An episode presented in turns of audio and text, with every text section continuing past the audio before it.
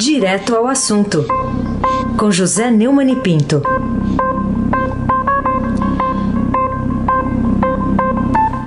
Oi, Neumani, bom dia.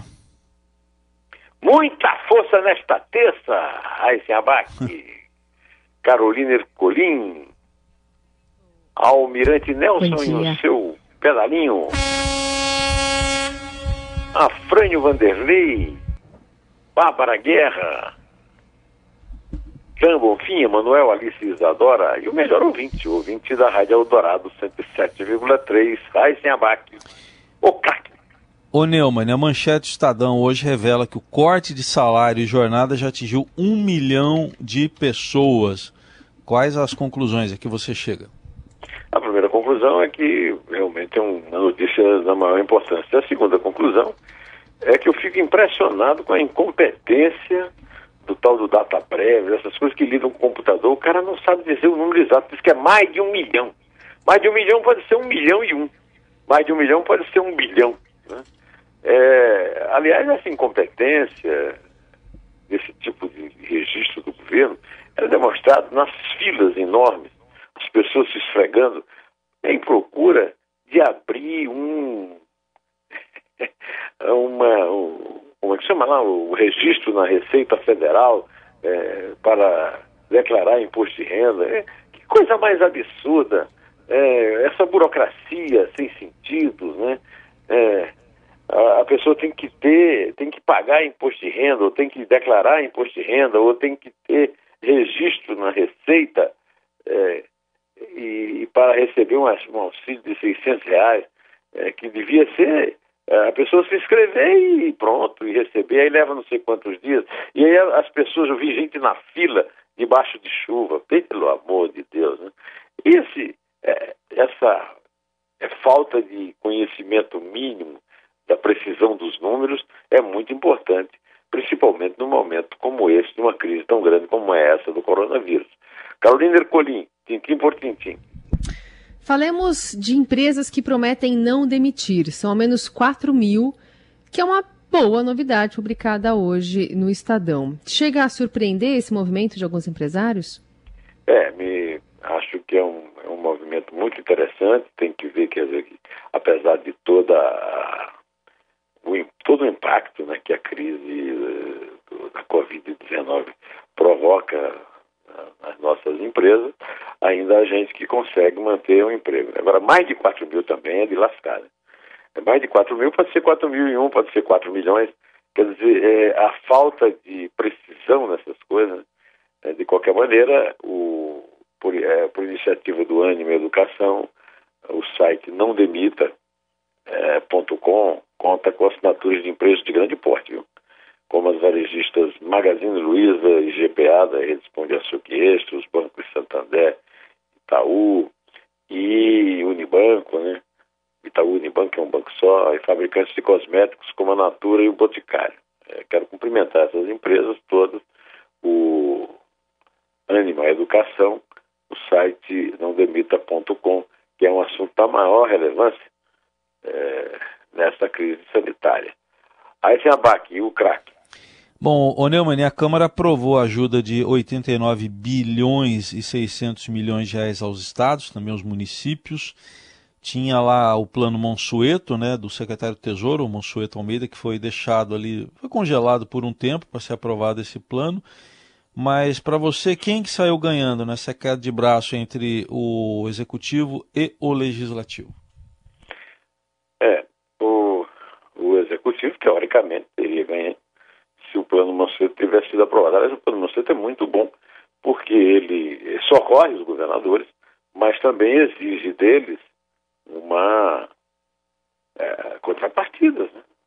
É, afinal, é, é, os governos também, os governadores também gastam de forma irresponsável, né? e os governadores têm, contam sempre com essa possibilidade de recorrer ao governo federal e lá vem o Tesouro cobrir tudo. Na verdade, esse projeto aí que foi é, capitaneado pelo Rodrigo Maia, que quer sair como grande estadista aí dessa terrível crise sanitária que pode também virar uma terrível recessão econômica, é, é, uma vitória a mais do, do legislativo, porque é, o, o, se previa um gasto, na verdade, de 180, depois baixou para 160, agora na metade de 160, estão falando aí, menos, mas um pouco mais, né, na metade, 89 bilhões e 600 milhões, né? É, o, o, caberia, segundo o projeto, a união complementar que foi perdido pelos estados em arrecadação de imposto sobre circulação de mercadorias, o CMS, pelos municípios na receita do imposto sobre serviços de qualquer natureza. O placar foi bem elástico, 431 votos a favor e 70 contrários.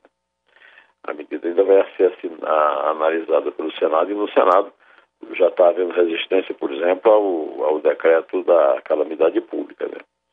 E, e o governo avisou que vai vetar a proposta. Aí tem que ver se essa força do Senado se manifestará na derrubada do veto ou não. É, na verdade, o auxílio financeiro corresponderá a uma diferença nominal, se negativa, entre a arrecadação verificada em 2020 e o patamar atingido com os mesmos impostos nos mesmos meses em 2019.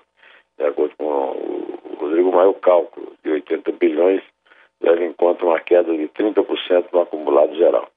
Vamos esperar para ver o desfecho disso, se o Senado aprova, se o presidente veta e quanto o presidente veta. É, Carolina Ercolim, tintim por tintim. Em que dados concretos será que o Procurador-Geral da República, Augusto Aras, se baseou para dizer em seu despacho contra a liminar em que o ministro Alexandre de Moraes proibiu o Bolsonaro de interromper as medidas de restrição à circulação de pessoas nesse combate ao coronavírus, hein? O Augusto Aras é filho de político esquerda da Bahia que era assessor do Chico Pinto, que eu conheci muito, fui prefeito de Feira de Santana e era um, um líder bastante badalado da esquerda no Congresso.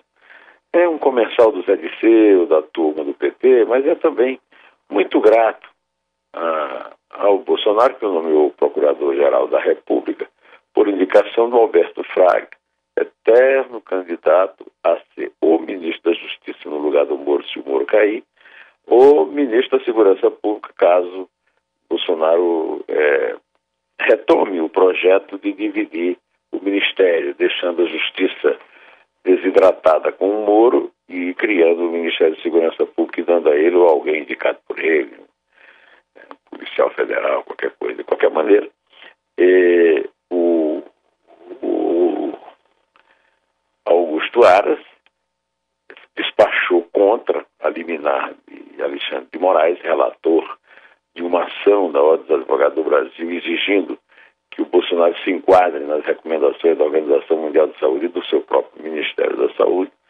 E ele disse que o, o, o presidente tem um, é, é, tem o direito de decidir sobre um momento oportuno para maior ou menor distanciamento social no enfrentamento do novo coronavírus. Eu não vou entrar em nenhuma discussão técnica, porque eu não sou jurista, não fiz direito.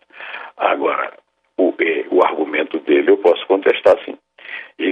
Ele afirma que, como o mundo passa por uma crise sem precedentes, repleta de incertezas, não é possível avaliar hoje, com precisão, se a estratégia de limitar a circulação de pessoas tem eficácia para impedir o avanço da Covid-19. Primeiro, está errado, não é uma questão do avanço, a questão é da velocidade com que é, cresce é, a demanda de leitos com respirador, demanda de testes, e o, o, sistema de saúde no Brasil não tem condições de, de atender a, ao que vai acontecer, sei lá, nas próximas, na, a partir de agora, segundo nós estamos entrando amanhã, no, na segunda quinzena de abril, e a segunda quinzena de abril e o mês de maio é considerado ponto crítico. Né? Ontem mesmo houve vários exemplos. O Anthony Fauci, que é o, o assessor do, do Trump, disse que se o isolamento não tivesse tardado tanto, os Estados Unidos não estariam registrando tantas mortes.